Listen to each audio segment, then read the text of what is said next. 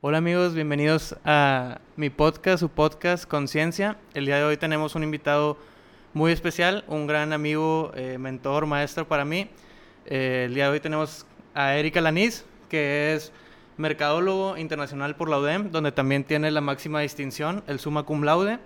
Es socio fundador de Mella Empowering Change, fundador y director de Drivers of Change.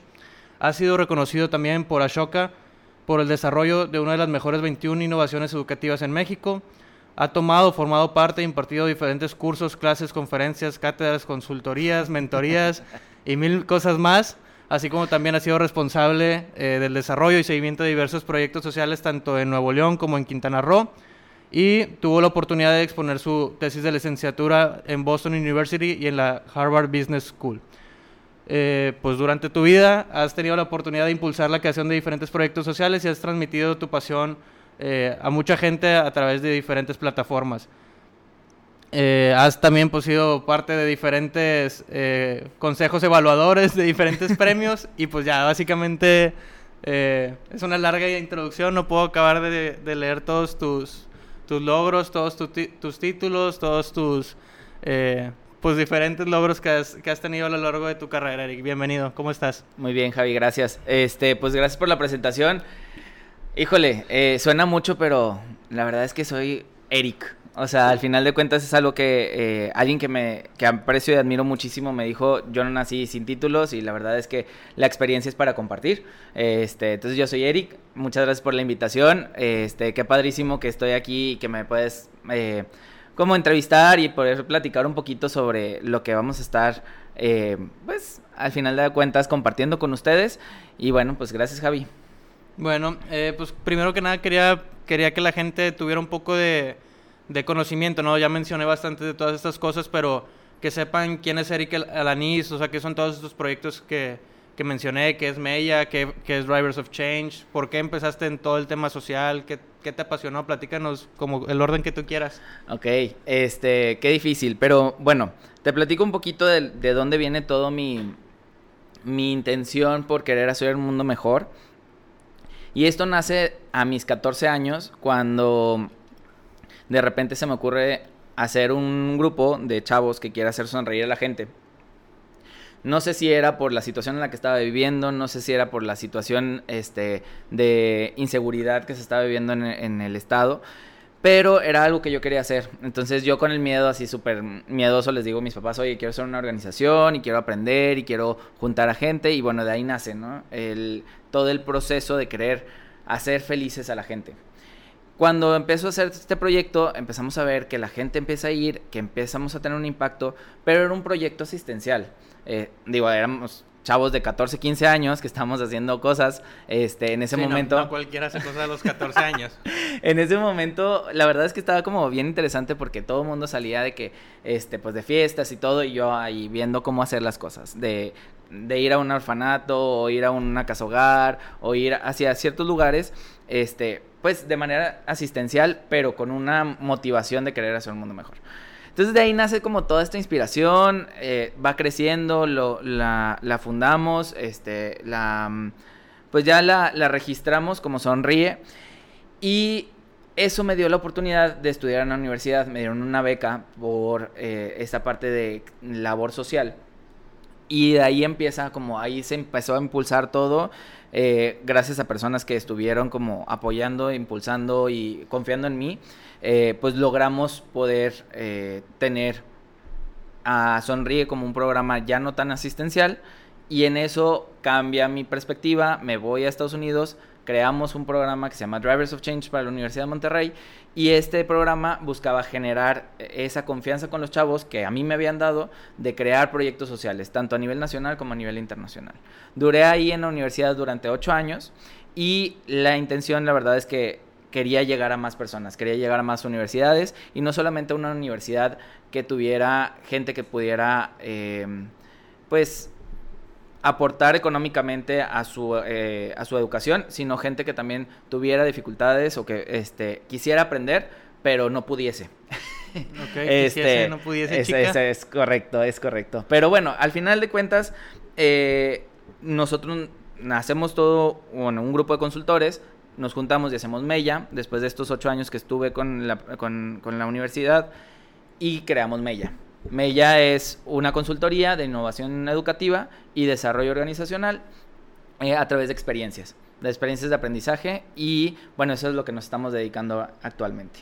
Oye, fíjate que qué bueno, güey, que tocas el tema de, de, las experiencias, porque justo algunas de las, de las temas que yo estaba navegando cuando elaboraba como mi backup plan aquí de, de preguntas y demás, algo que, que siempre te he querido eh, preguntar a ti, o sea, pues yo, yo habiendo sido egresado del programa de Drivers of Change, eh, y que pues yo suelo ser, digamos, alguien más serio, o sea, este tipo de, de actividades a mí me cuesta un poco más como que desenvolverme, o sea, sí, sí soy Tienes un podcast, Javi, tienes un podcast. No, pero, o sea, de repente me suelto, es, es muy circunstancial, ¿no?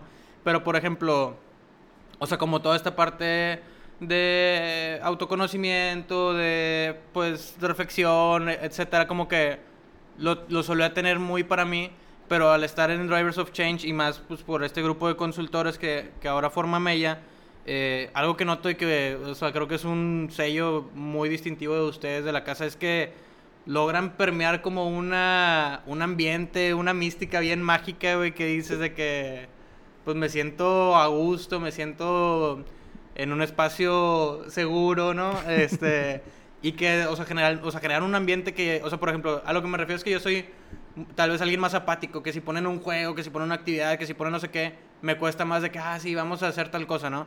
Y creo que, o sea, lo que logro en ustedes es a la gente que somos un poco más eh, cohibidos en ese sentido, nos logran de alguna u otra manera jalar a, a soltarnos dentro de este ambiente que se genera en, en Mella. O sea que ¿Cómo logran eso?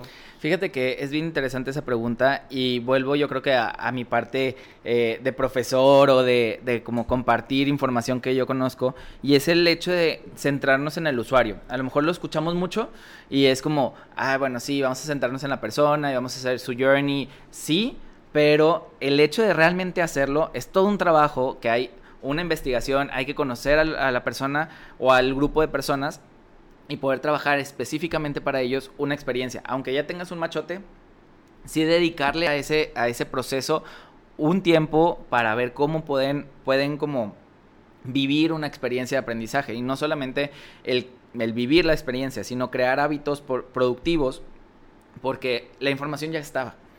Ya está la información en Google. El tema es que usted, o sea, que, la, que los chavos aprendan a, bueno, aprendan a investigar y saber discernir la información. Y el tema de las experiencias, la verdad es que cada uno de mis socios tiene como su área de expertise. Está Caro, que Caro es alguien que, o sea, en la parte multimedia hace magia y hace que mi voz suene bonita y que este, le pone música detrás y hace toda una mística o que eh, el, el, nivel de Amaury de poder hacer llegar a una reflexión un poco más intensa o la logística de Fátima nos hace crear una experiencia muy compleja que que no solamente es una experiencia normal de un campamento, no es nada más una experiencia de poder aprender, sino también a que vivan un, un momento único, que tengan ese engagement, como dices tú, de, oye, pues es que soy bien apático, no me gusta jugar, no me gusta mancharme en lodo, no me gusta a lo mejor agarrar plastilina o, jugar lo que sea, pero luego ya le das un propósito y es cuando la gente dice, ok, no es solamente jugar por jugar, sino es voy a, vivir una experiencia que me va a dejar algo y ya con la experiencia, ok, ya se me quedó mi, eh, o sea, me voy a acordar cuando hice esta actividad.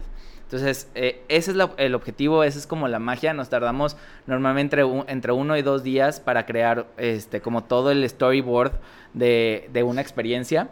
Y estamos los cuatro juntos, normalmente o en línea o eh, virtualmente o presencial, pero siempre lo hacemos los cuatro. Le ponemos cada uno su galleta y es como lo logramos. Súper bien. Oye, y aquí pues por ejemplo, algo que, que te quería preguntar es, eh, pues en, el caso con Drivers of Change, o sea, lograste a una edad cortísima que fuera eso, eh, o sea, no solamente ya diciéndolo yo como, como rata de laboratorio que estuvo ahí a prueba, de que, que, la verdad creo que pues, o sea, el, experimento salió muy bien. Eh, pero para que alguien como Ashoka, o sea, que pues para los que todavía no están tan familiarizados con el tema de innovación social, emprendimiento social, que ahorita iremos a eso. Este, o sea, Ashoka es a nivel mundial pues la organización, digamos, más importante, eh, o sea, que te haya reconocido para una de las mejores educación, eh, innovaciones educativas. O sea, ¿qué, qué sientes, no? O sea, ¿cuál, ¿cuáles son las aspiraciones de alguien que a tan corta edad llega a algo de esta... Híjole, la verdad es que estaba interesante porque yo soy una persona muy necia, muy, muy necia. Entonces, Ah, cuando me sé. propongo algo, lo trato de, de lograrlo. Y cuando no lo logro, tengo un aprendizaje de por medio. En ese momento yo tenía eh, a un vicerrector que me decía, dale, tú puedes, échale las ganas. Esa persona fue la que apostó por mí para poder estudiar en una universidad. Y tenía otro vicerrector que me decía, vete a estudiar tu carrera, termina tu carrera, haz una maestría y después de la maestría, ahora sí vienes y me presentas cualquier programa que tú quieras. Pero por lo pronto, vive tu proceso. Y lo entiendo, pero en ese momento yo ya tenía todo un modelo educativo, ya tenemos toda una experiencia, ya tenemos todo un proceso este, de vinculación entre vicerrectorías. Para esto, como dice Javi, yo estaba estudiando todavía, estaba en mi quinto semestre cuando se lo presenté al vicerrector. Y este, pues tenía esas dos áreas y dije, ¿sabes qué? Les voy a demostrar que sí podemos, o sea, que sí se puede hacer las cosas, que desde los jóvenes podemos hacer algo muy bueno, muy productivo y aparte con impacto social. Y sobre todo porque ya tenía la experiencia que yo empecé mi primera organización de la sociedad civil a los 14 años. Entonces estamos hablando que para los 20 años ya tenía 6 años Sí. que estaba bien inmerso en ese tema y pues sí, a lo mejor por edad o porque no tenía barba o porque no usaba traje, era como, bueno, me hacían un lado. Entonces cuando yo dijo, mm, digo, me voy a decidir, empezamos a implementar drivers y al primer año, eh, de hecho estábamos en, en una comunidad maya, este, recibo un correo diciéndonos que fuimos eh, nombrados como una de las 21 innovaciones educativas a nivel México, solamente con un año de, bueno, teníamos una generación y teníamos un año de haber empezado el programa. Todavía nos faltaban tres años para graduar a la primera generación, que pues, tú estabas, este, y nada más teníamos 30 personas en el programa. Y ya con eso nos habían nombrado todo por el, background y por todo el sustento del programa. Entonces se siente muy, muy, muy padre poder decir, lo logré, qué chido. Bueno, lo logramos porque éramos Itziar y yo. Este, y le demostramos a esta persona que no por una edad te define quién eres o qué puedes llegar a ser. Y esto es algo que me encanta decir y me encanta poner de ejemplo de no importa qué edad tengas, puedes hacer un impacto, puedes tener un impacto positivo en el, en el mundo, en tu entorno, si estás, si estás decidido. Entonces, esa es como una de mis principales enseñanzas de las cuales yo estoy súper orgulloso y me encanta compartir para poder inspirar un poquito sobre ese, ese tema. Súper bien. Oye, y fíjate que aquí hay algo que eh, me, me gustó mucho que hablas del tema del impacto positivo. Este. O bueno, si quieres, hablemos un poquito de emprendimiento social para poner un En poco más en contexto. a la gente que tal vez no esté tan familiarizada. O sea, ¿qué es esto de innovación social? ¿Qué es esto de emprendimiento social que ahora tanto suena? Fíjate que cuando nosotros empezamos, eh, bueno, cuando yo empecé, eh, estaba arrancando los términos. Siempre ha existido gente que quiera aportar, siempre eh, existe, ha existido gente que quiera ser voluntaria, irse de misiones, etcétera. Pero desde, no sé, yo creo que desde el 2000 para acá se ha, em- se ha potencializado estos términos.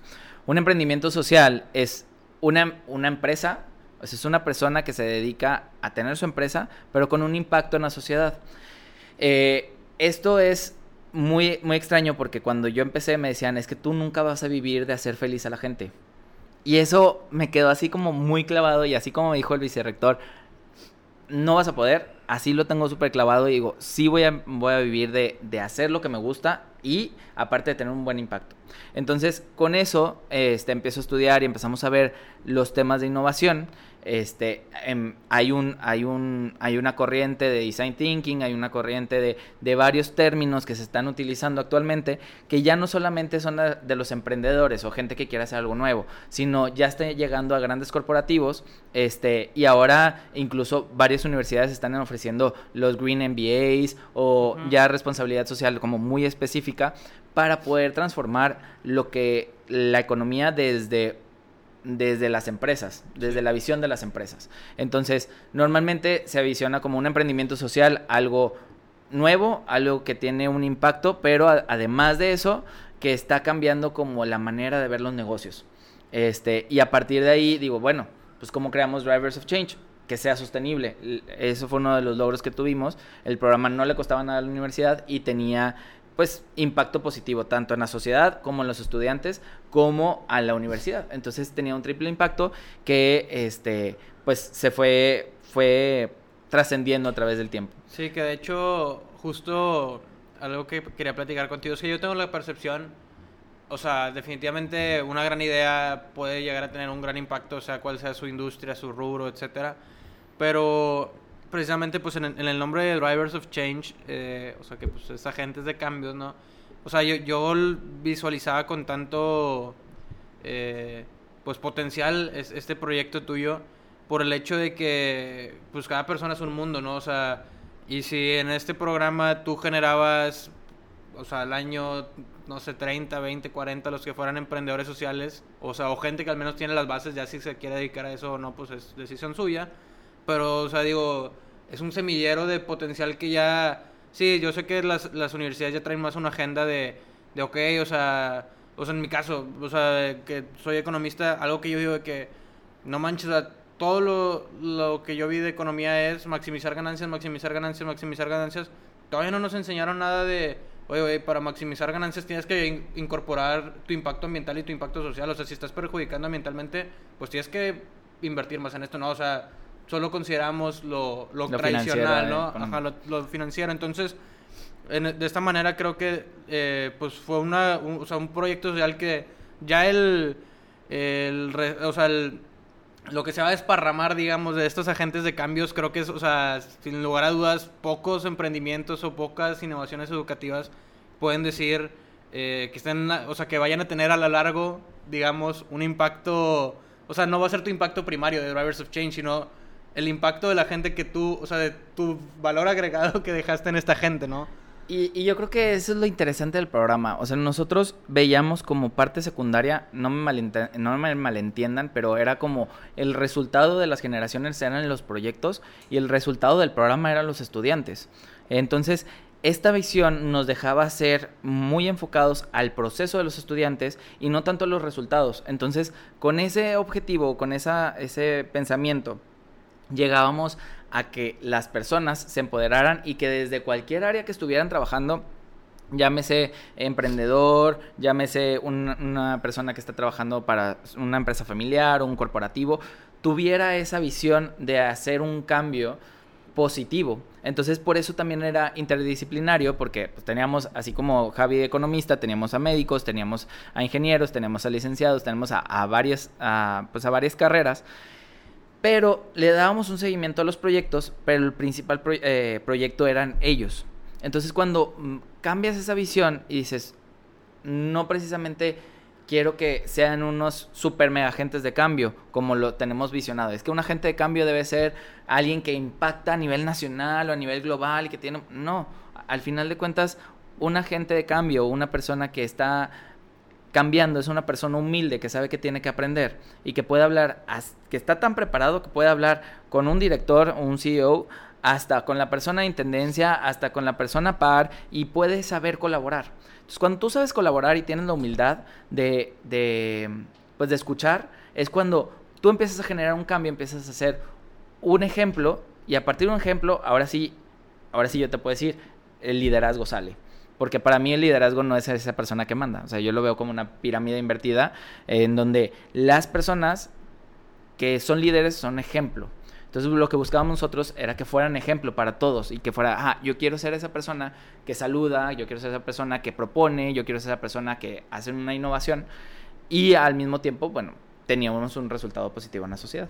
Fíjate que eh, eso que, que mencionas del, del trato a la gente, o sea, de es algo que a, mí me ha marcado muchísimo, o sea que eso creo que es uno de los mayores pues agradecimientos, o aprendizajes que a mí me dejó Drivers, o sea, pues también por mi mismo trabajo tengo esa posibilidad o esa oportunidad de trabajar con gente tal vez de un corporativo que pueda ser pues un puesto muy alto, ¿no? Y, y, estar también en el mismo campo con la gente que es beneficiaria de todos estos proyectos sociales. Eh, y creo que es, o sea, esa manera de tener esa sensibilidad, esa escucha, esa empatía con esta gente, que al final de cuentas, pues como dices, te das cuenta de que pues todos somos humanos y que la persona de mero arriba vale lo mismo que la de mero abajo. Y porque creo que muchas veces se confunde, ¿no? O sea, el, el querer ayudar con tener como cierta lástima, ¿no? O sea, entonces tienes que saber, eh, cómo, o sea, qué approach tener, ¿no? O sea, cómo tratarlos sin mirarlos para abajo. O sea, te estoy escuchando y estoy empatizando contigo, pero, o sea, tratando de ponerme aquí, no desde acá arriba te veo hacia abajo, ¿no? Entonces, pues creo que eso, eso fue algo súper valioso que a mí en lo personal me dejó eh, Drivers.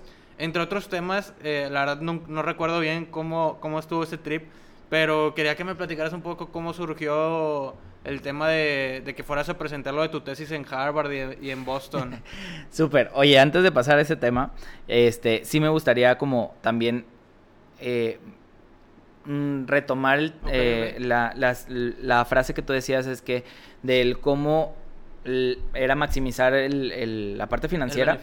Pero es que ahorita ya no solamente están viendo eh, nosotros como, bueno, hay que ayudar, sino ya también los inversionistas lo están viendo. Y es una inversión de impacto que tenemos que hacer. Este, y la gente ya no está invirtiendo en empresas que tienen un pues una situación negativa o una un déficit este en la Social, ajá. en la en la parte social o en la parte ambiental y están apostándole más a las personas que tienen un impacto positivo. Sí. Entonces, este, está bien interesante y si pueden, investiguen sobre eso porque eh, la inversión de impacto es lo que sigue. Sí. Y, y está bien interesante el cómo se está generando toda esta, esta nueva, pues, nueva economía a través de este, este impacto. Pero bueno, nomás Fí- quería fí- como cer- no, si cerrar quieres, un nos poquito en esa extendemos parte. de ahí también.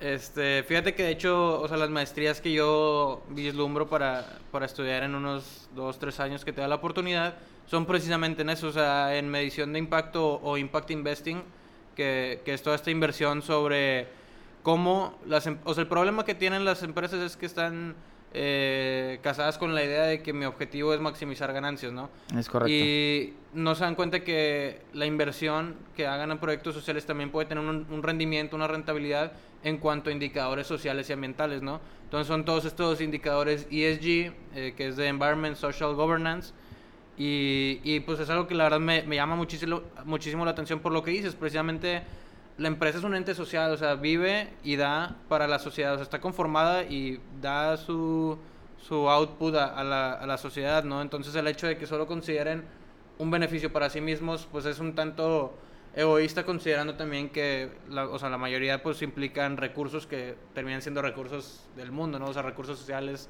ambientales. Y, y es- esa parte, la verdad es que está bien interesante porque nosotros, bueno, muchas de las universidades o muchas de las empresas están diciendo, bueno, es que hay que ser sostenibles, pero ya no estamos para ser sostenibles, ahora hay que regenerar. Sí.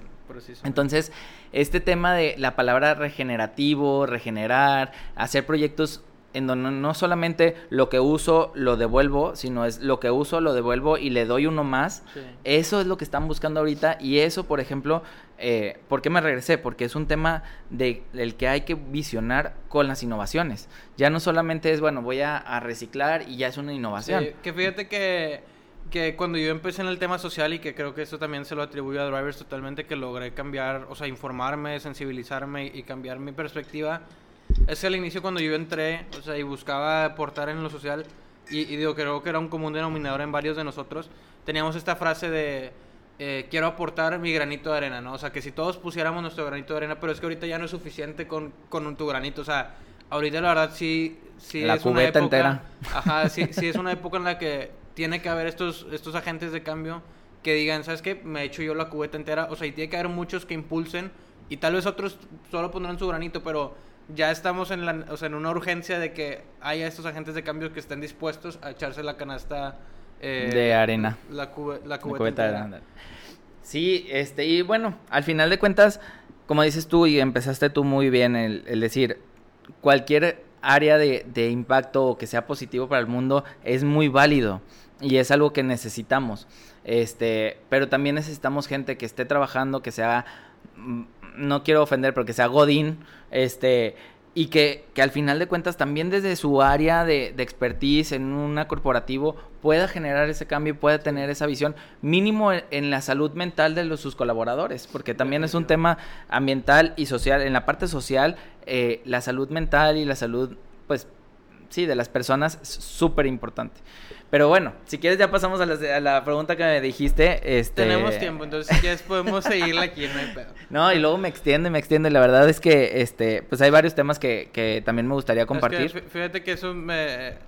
me interesaba un chorro, o sea, justo con lo que ahorita ya si quieres, para cerrar, este, con lo que decías de, de que se necesitan godines, y es que precisamente, o sea, el cambio viene desde dentro, o sea, es muy raro que por algún motivo la gente diga, o sea, al menos de que una empresa ya se quedó muy rezagada y ya son el que se quedó atrás, literalmente, eh, y por causas externas se ven en la necesidad de cambiar, los cambios vienen de dentro, o sea, precisamente si tú eres un godín y, oye, tu empresa todavía no se ha dado cuenta de que hay estas necesidades, hay estas carencias, eh, no van a hacer nada hasta que alguien diga, oigan, ¿saben qué?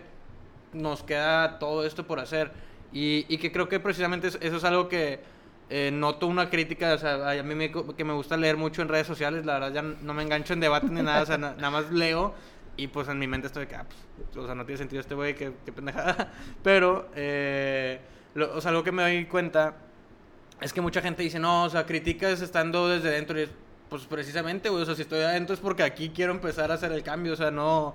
O sea, de afuera, si critico, ¿qué, qué voy a lograr? O sea, mi, mi opinión externa, pues Exacto. normalmente no va a valer. Precisamente estando adentro es donde tengo que que ponerme las pilas. Y es lo más difícil, porque al final de cuentas tienes una visión corporativa en donde necesitas cumplir con los resultados, pero eh, bueno, mejor dicho, tienes líderes de, de tu organización que, que, están buscando resultados y tú en, en operación estás viendo situaciones que realmente puedes mejorar y que cuando lo rebotas con los, los, jefes o los líderes es cuando tienes más encuentro y esos son los debates que haces abrir los ojos, abrir la mente a los, a los directivos o a, a los CEOs o así sí, pues de situaciones.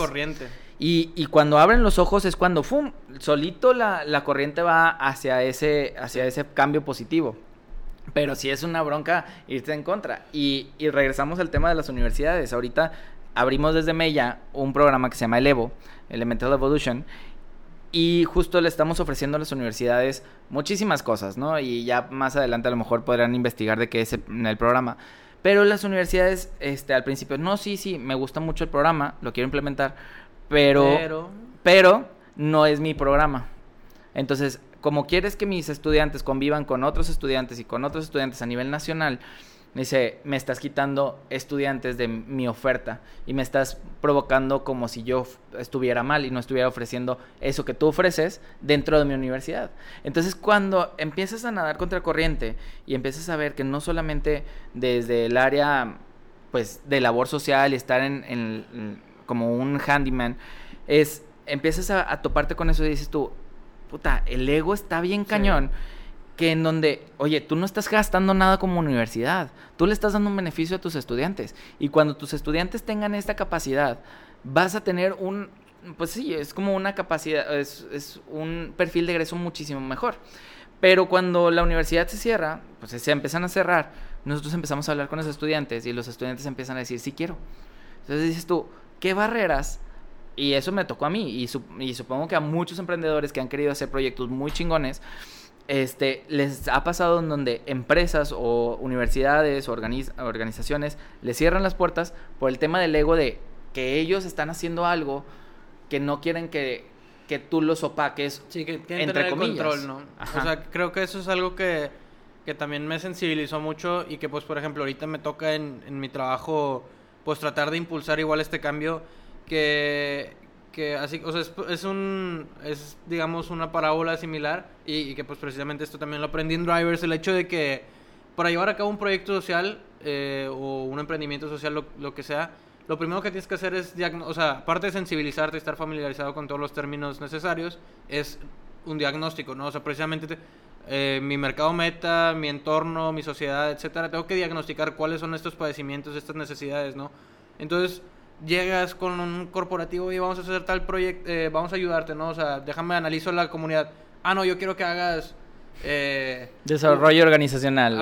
no, o sea, que tú diagnostiques a la comunidad, oye, hay mucha pobreza, hay mucha gente que no tiene servicio de salud, hay mucha gente que no tiene no sé qué. Ah, déjame construyo un parque de fútbol. Y desde que, güey, te acabo de decir que hay tres problemas más, ¿no? O sea, ¿por qué me estás sacando este tema? Y que es precisamente porque ah, no, es que tú, o sea, tú no vas a decir qué, tengo que hacer yo. Y es como que, entonces, ¿para, para, ¿Para qué me estás contratando? Exacto. O de que, oye, es que tengo 100 playeras rojas y la comunidad no necesita playeras, necesita calcetines, güey. Sí. Este, y dice, no, pues vamos a darles y que ellos ya hagan lo que quieran con sus playeras rojas. así es la empresa, las empresas, y eso es lo que hay que buscar cambiar, o ese mindset hay que empezar a, estudiarlo para poder saber cómo llegar, porque una cosa es hacer las cosas desde esta trinchera y otra cosa es realmente ir a donde está la boca del lobo y abrirles la visión para poder como pues compartir un poquito más y, y, que te cambie la visión pues y fíjate que ahí estoy bastante de acuerdo porque he escuchado mucho que, que para mucho, mucha gente la solución es o sea, es que el problema es un tema generacional, ¿no? O sea, los boomers, etcétera, son los que piensan así. Nosotros, millennials, centennials, pensamos así. Entonces, el día que estos se jubilen, ya todo va a estar chingón, ¿no? O sea, nosotros ya somos el cambio. es de que no, güey, o sea, probablemente muchos de nuestra generación siguen pensando así.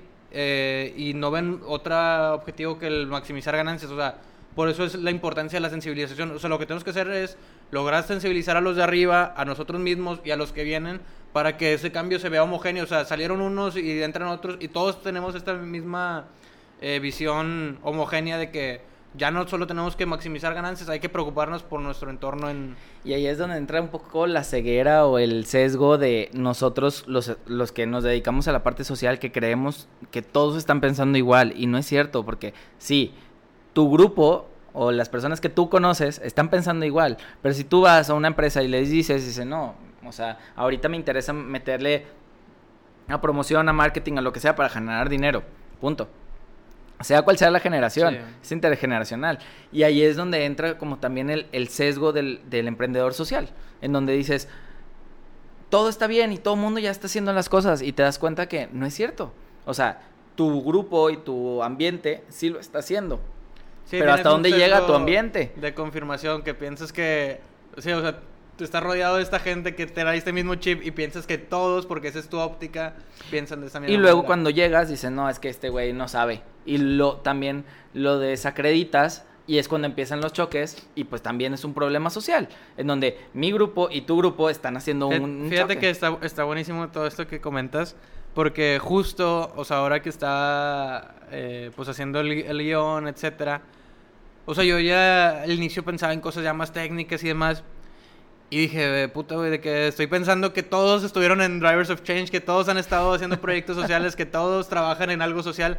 O sea, mi óptica es esto, los que me rodean, y pienso que ya todo el mundo, o sea, puede que sean conceptos básicos del tema, pero no todos han tenido la oportunidad de que en su escuela se lo impartan, no todos han tenido la oportunidad de convivir con alguien así, que hayan tenido un proyecto, etcétera. Entonces, sí fue donde dije, hay que hacerlo un poco más aterrizado, ¿no? O sea, darle la bienvenida a toda esta gente que todavía no lo domina, todavía no lo conoce, pero, tiene el interés. Eh, ajá.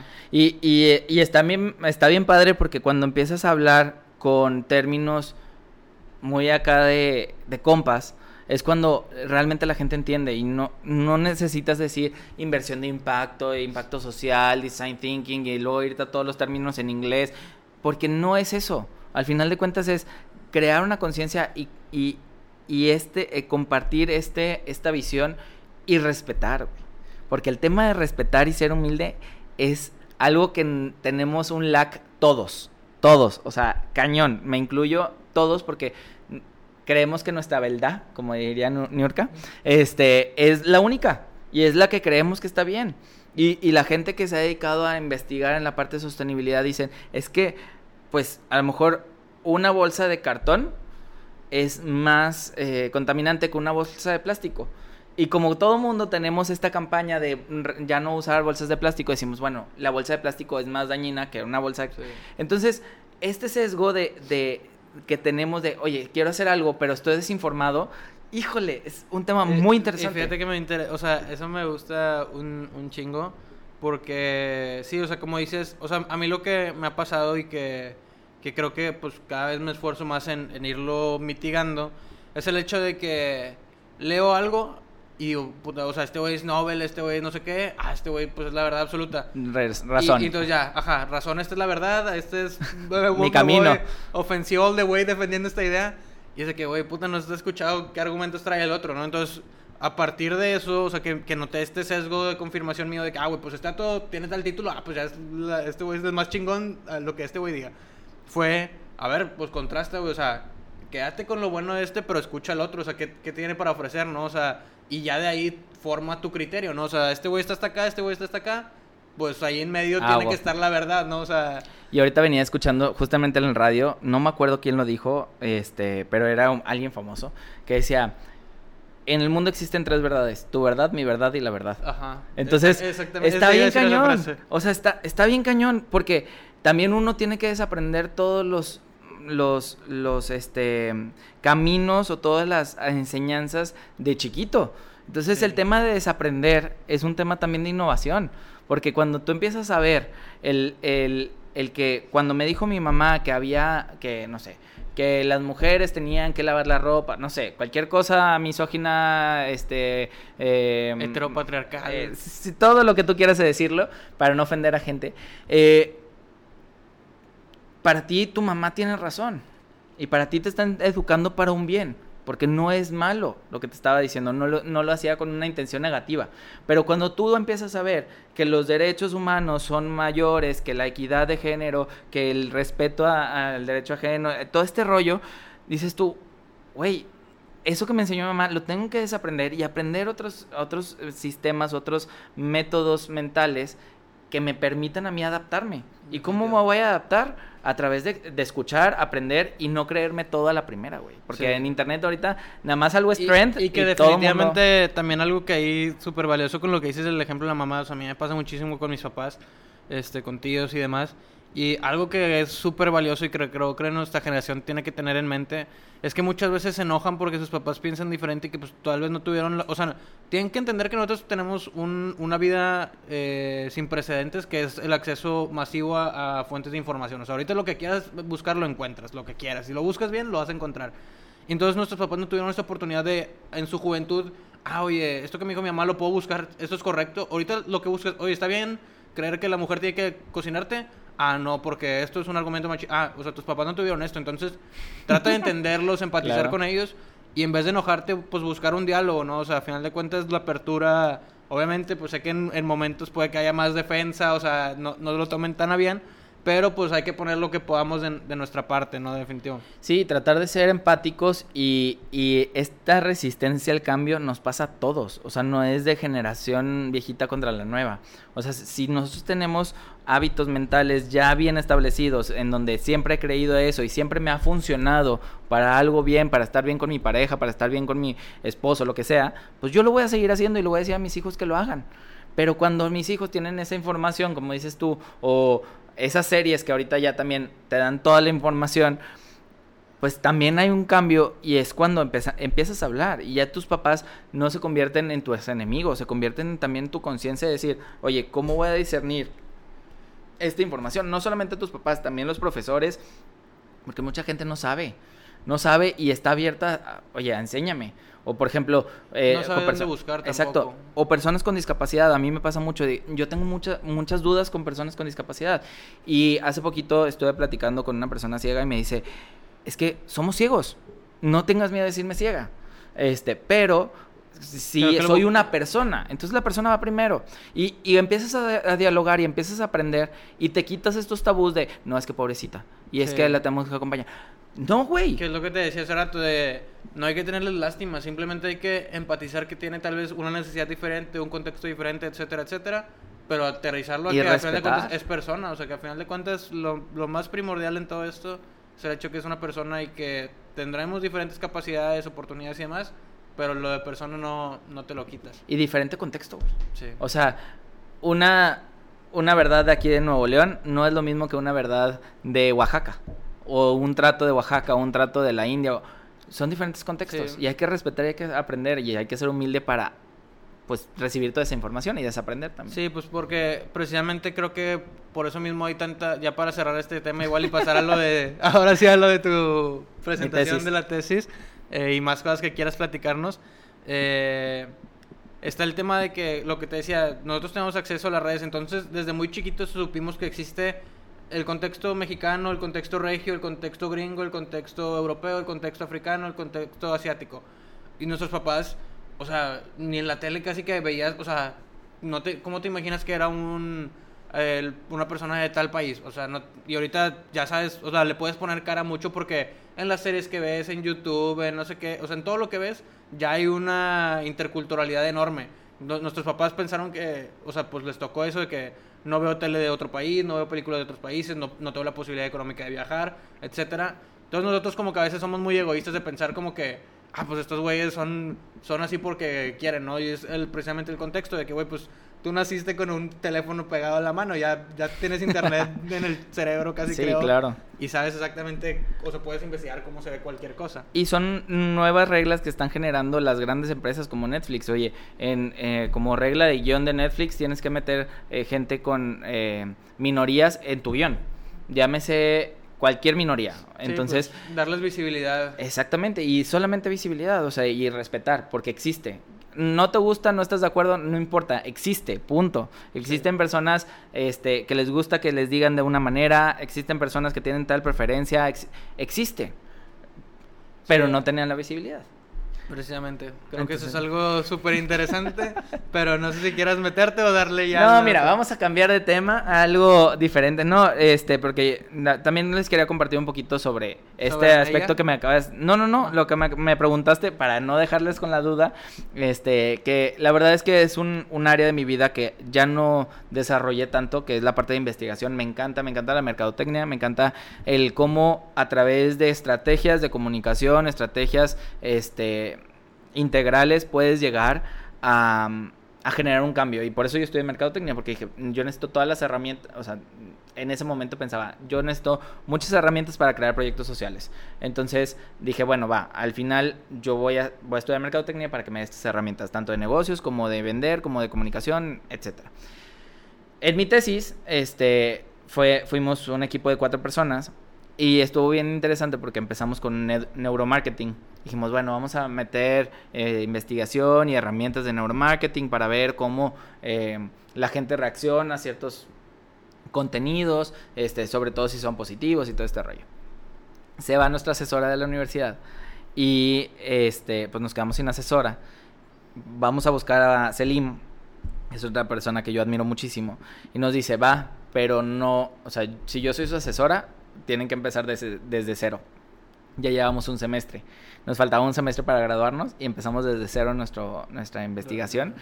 Y justamente era eh, las elecciones de Estados Unidos cuando estaba Trump. Trump con, con Hillary. Este, y pues en ese, en ese tiempo, pues era enero y ya había quedado eh, seleccionado Trump, eh, pero había hecho algunos tweets muy interesantes que la gente empezó pues a, repostear y que empezó a, tener un conflicto eh, ahí, X, un conflicto de, de, redes sociales, como todo lo que está pasando ahorita actualmente con Trump, que ya le quitaron todo ese problema. Empezaron a empezó a haber un trend que se llamaba hashtag adiós Starbucks. Este, y nosotros empezamos a investigar el comportamiento del consumidor con las marcas que estaban relacionadas con el adiós Starbucks, porque el adiós Starbucks era un movimiento, no era Starbucks en sí, sino era un movimiento que incluía McDonald's, Starbucks, Coca-Cola y Walmart, eh, entre otros, pero esos fueron los más impactados. Entonces, al final decidimos hacer una tesis de, investigación de este hashtag, de cómo les afectaba a empresas gringas con participación en México este, a partir de ese tweet. Entonces estaba bien interesante cómo pudimos investigar la bolsa de valores y la cantidad de tweets. Lo, hicimos una comparación, tuvo una correlación muy interesante, este, en donde por cada tweet que hacía Trump con respecto a los latinos, con respecto a los hispanos, etcétera, le afectaba directamente a las empresas gringas con eh, participación en México. Que por ejemplo aquí, o sea, un super pausa comercial, son, ese sería un super indicador de ESG, o sea, oye, güey, estás diciendo tal cosa, o sea, social y mis rentabilidad para que vean también la relación de los tres ejes, o sea, el eje económico, financiero, eh, social y ambiental. O sea, uno que lo tengas muy deteriorado te... Sí, no, y, y, y, al final de cuentas tú no tienes, o sea, son contextos que si no lo tienes bien protegido y si no lo tienes bien posicionado, cualquier comentario de un político o de un influencer incluso te puede destruir tu compañía. O sea, ahí tienes el ejemplo de, Cristiano Ronaldo. O sea, cambió la coca por el agua y ¡pum! Bye, a la chingada. Entonces, es exactamente lo mismo que pasó, pero con tweets. Entonces, por cada tweet que Trump decía, bajaban las, eh, las acciones de esas cuatro empresas. Entonces se veía la correlación de que los tweets, o sea, si eran trending topic y la cantidad, la cantidad de, que bajaba, ¿no? Y por los cuatro, las cuatro empresas. Entonces, pues ya lo presentamos, sacamos excelencia, fue algo que estuvimos súper emocionados del comportamiento, de cómo, de la metodología y todo. Y nuestra asesora, pues nosotros ya terminamos y dijimos, bueno, vamos a hacer un paper, como todo mundo. Total, nuestra tesis no la hicimos paper, la verdad es que nos metimos a trabajar y ya cada quien se fue por su lado. Este, al año que estuvimos, que ya nos habíamos graduado, año y medio, nos dice nuestra asesora que metió nuestro, nuestro, pues nuestro mm, resumen de la tesis a una, pues a una exposición en, en Boston. Este, y que fue aceptado por Brands and Brands Relationships, creo que se llama así, en el Congreso, y que está realizado por, eh, está por Harvard y por la Universidad de Boston. Eh, entonces, ellos hacen esa, este Congreso y tuvimos la oportunidad de ir a presentarlo, porque en específicamente ese, en esa ocasión, perdón, este, estábamos, eh, bueno, estaban tratando de cómo afectaba a las marcas y a las relaciones de las marcas la parte política. Entonces quedó eh, así como anillo al dedo, nos invitaron, fuimos a presentar por allá y pues es algo que me emociona mucho porque fue un trabajo de un semestre que no teníamos pensado, que fue algo muy interesante, pero al final pues como dices tú, aterrizarlo a, la realidad y aterrizarlo a un tema eh, de innovación social yo lo, yo lo veía muy difícil hasta que empecé a estudiar con, con CBX el tema de inversión este, de impacto. Dije, realmente lo que acabas de decir es, me quitaste las palabras de la boca. O sea, es cómo en estas tres eh, esferas tengo que estar bien posicionado y tengo que accionar este, ante ciertas situaciones, pero no reaccionar. Entonces, bueno, esa parte está interesante. Sí, la prevención en vez de la reacción. Exactamente. Sí, fíjate que, o sea, ya para no entrar tanto al tema, es más irrelevante, más personal, pero, eh, o sea, ahorita estoy yo metiéndome mucho a, capacitar, o sea, en, aventarme cursos en línea y demás, eh, porque precisamente encontré un valor en eso y, y estoy haciendo eso, o sea, data mining, text mining, todo lo que yo hago es igual los, o sea, pero agarrar los tweets y literalmente darle un peso a este tweet, o sea, si se dice Coca-Cola y con tales palabras este es un tweet negativo, si se dice Coca-Cola con esto es positivo, y entonces hacer estudios de cómo va tu rentabilidad, cómo va no sé qué, según lo que el Twitter hoy en día diga sobre ti.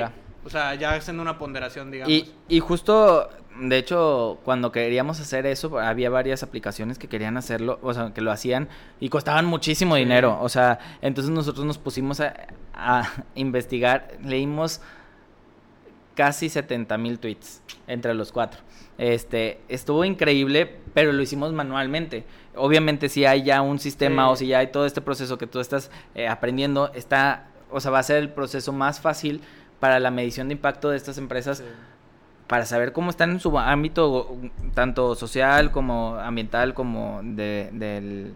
sí, porque básicamente, o sea, se cuenta que ahí ya yo te puedo decir, oye, pues tú Eric Alanis, las palabras con las que sales es tal, tal, o sea, las palabras con las que más te mencionan son todas estas.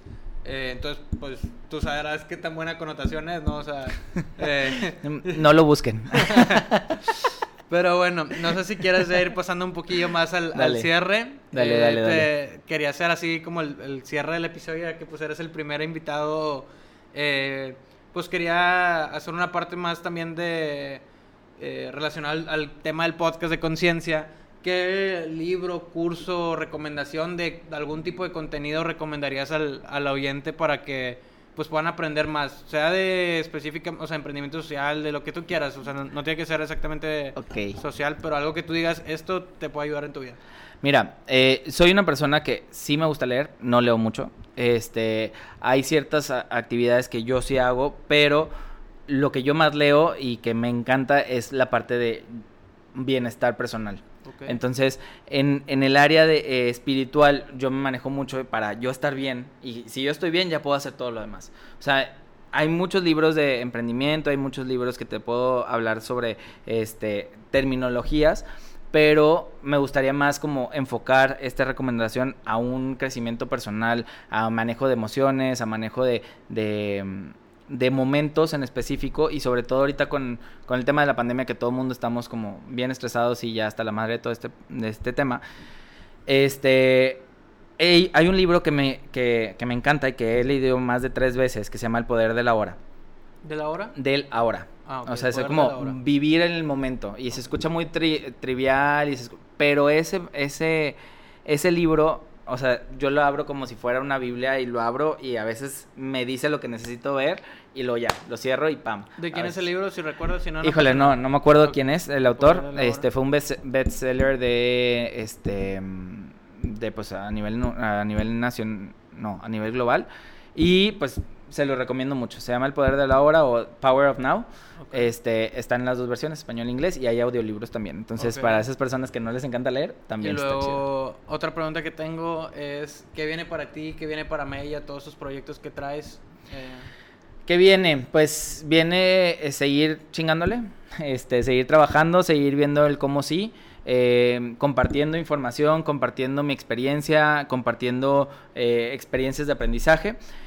Eh, tenemos varios diplomados, ahí si ustedes quieren seguirnos en las redes sociales, Media Experience, este, o en, la- en lo mío personal, Erika Lanís, ahí vamos a estar enseñando todo lo que estamos haciendo actualmente, pero pues eso es, o sea, seguir compartiendo para cambiar las perspectivas, seguir eh, pues dándole duro para, para poder crear un ecosistema que todo el mundo hemos soñado o que mi, dentro de mi sesgo personal, todo mundo ha soñado, ¿no? Y, y ahorita buenísimo, eso se va con la otra, del, ya la penúltima eh, pregunta aquí del cierre, es ¿qué ves venir para México y el mundo? O sea, ¿lo ves Ay, su negativo, lo madre. ves bien, lo ves mal? Este, lean El Poder de la Hora. No, la verdad es que ese es un tema que también nos ha causado mucho, mu- mucho, mucha ansiedad, el saber, el ver qué, qué queremos o qué va a pasar, que sabemos que es algo inminente, el calenta- calentamiento global y el desmadre que está pasando en Nueva York, el desmadre que está pasando en todo el mundo, sabemos que es inminente, que va- vamos a llegar a ese punto. Pero si tú estás viviendo en el momento ahorita y estás este, pensando en que vas a- pensando y accionando las cosas positivas, yo creo que es lo mejor.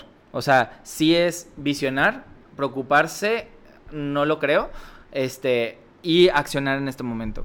Porque si empezamos a pensar en el futuro, viene la ansiedad bien cabrona y, y vemos los problemas más grandes y más grandes y más grandes y más grandes y creemos que nuestro cubetita para muchos que están haciendo ya no es un granito, o sea, es un granito. Sí. Y cuando realmente es una cubeta. Entonces, Fíjate que, eh, o sea, digo, aquí ya no me debería meter yo nada más. No, sea, dale, dale, adelante. Pero, o sea, eso, eso me pasó como que el, el año pasado, que fue cuando empecé el podcast, que eran puros monólogos mucho más cortos y mucho más concisos, tajantes en cuanto a datos de que ta, ta, ta. Eh, y, y pues yo era como que, ah, o sea, quiero difundir información, quiero compartir. Y entonces en lo mismo que yo hacía mi research para mi video, o sea, para, bueno, para mi podcast, era que, puta, güey, está la verga el mundo, de que de, de qué va a servir esto. Y entonces me, me frustré, me dio tanta ansiedad que lo dejé, o sea, dije que no, güey, o sea, me está haciendo mal, pero ya ahorita, eh, pues me di cuenta de, de esto precisamente que hice y fue que decidí reanudar el proyecto. Está, está bien informarse, está bien saber lo que está pasando, está bien ver las proyecciones, pero también está bien, pues, sentirse bien. Entonces, yo me pongo a mí primero, antes de, de ver el mundo, porque sé que si yo estoy haciendo algo bien por el mundo, voy a tener un, un buen resultado. No significa que estoy siendo inconsciente, que estoy tirando todos los popotes por ahí, que estoy usando... No, pero es preocuparme por el ahorita y cómo puedo accionar ahorita, porque si hago planes, y justo lo estábamos hablando, o sea, hacemos planes y queremos que los planes salgan perfecto, nunca lo vamos a hacer. Entonces, si empiezas día a día a hacer las cosas que te corresponden ese día, sí tener a lo mejor una planeación o una visión futuro, pero ese sería mi más, mi más grande recomendación. ¿Cómo lo veo? La verdad es que mi lado esperanzador dice con madre, mi lado realista de hechos me dice de la chingada. Contestando tu pregunta Y- específica. Y, ya última, última pregunta para despedirnos es, este, ¿qué consejo darías, o sea, en general, no de una recomendación, o sea, un consejo, una frase tuya que digas de que esto, pues, ahí se los dejo. Ahí se los dejo. Eh, bueno, aparte de que vivan el momento eh, o vivan cada proceso que están, eh, pues sí, viviendo, vaya la redundancia, el tema de desaprender, Javi. Yo creo que eh, si desaprendes, llega la humildad y dice, tengo espacio para poder ser empático, escucharte y al mismo tiempo aprender algo nuevo. Este, entonces el tema de desaprendizaje para mí es, ha sido como fundamental acompañado de la humildad. Entonces eso yo, yo se los dejaría ahí como, como, pues sí, como consejo, como compartir un poco de lo que me ha servido a mí. Ok. Antes de, de cerrar, me gustaría decir así como, este, creo que eh, bueno, primero nada, que nada agradecerte por el espacio y agradecer que haya sido como del, de los primeros este, ratos de laboratorio, como tú me dices. Te tocó para hacer mi primer Exactamente. laboratorio. Así como tú, tú fuiste parte del inicio de un programa que fue muy exitoso, yo te aseguro que va a ser tu programa súper exitoso y que este, pues todo lo que vas a lograr con este podcast y a la gente que vas a alcanzar va a ser increíble. Entonces, pues no quería dejar ese proceso a un lado. Es decir, así como tú confiaste en mí, cualquier cosa que necesites, igual la gente que está escuchando, créanme que lo que van a escuchar en este podcast y lo que Javi tiene para compartir es algo muy interesante, es algo que van a apreciar mucho y a lo mejor esta vez que fue la primera que estamos un poquito nerviosos o que lo que sea, este va a ir mejorando y que todo lo que tienen por compartir Javi es, es mucho de aprendizaje. Entonces, pues enhorabuena mi estimado y espero que este, no te pongas nervioso. este y, pues ya sabes, la verdad es que eh, pues te va a ir con madre. Muchas gracias, Eric. La verdad, eh, te digo, o sea, muchas gracias por haber venido, por, por, prestarme de tu tiempo y más ahorita que estás de visita en la ciudad. Eh, y pues más porque eres alguien que admiro mucho y que me ha dejado bastantes eh, aprendizajes. La verdad, estoy muy orgulloso de que hayas podido venir y que seas el, el la rata de laboratorio del, de, de, este pues nuevo fragmento de... Bien orgulloso. De diálogo con invitados para la conciencia. Entonces, pues muchas gracias, Eric. Este aquí tienes tu casa y la verdad, oyentes, les digo, sigan a Eric, pueden aprender muchísimo de él y es una persona súper humilde, súper accesible y que pues puede dejarles muchísimos aprendizajes. Sin más por el momento, pues nos despedimos, espero les haya gustado mucho este episodio y pues sigan aquí al pendiente, sigan a Eric en sus redes y sigan las redes de conciencia y todo, suscríbanse, like, gracias, hasta luego.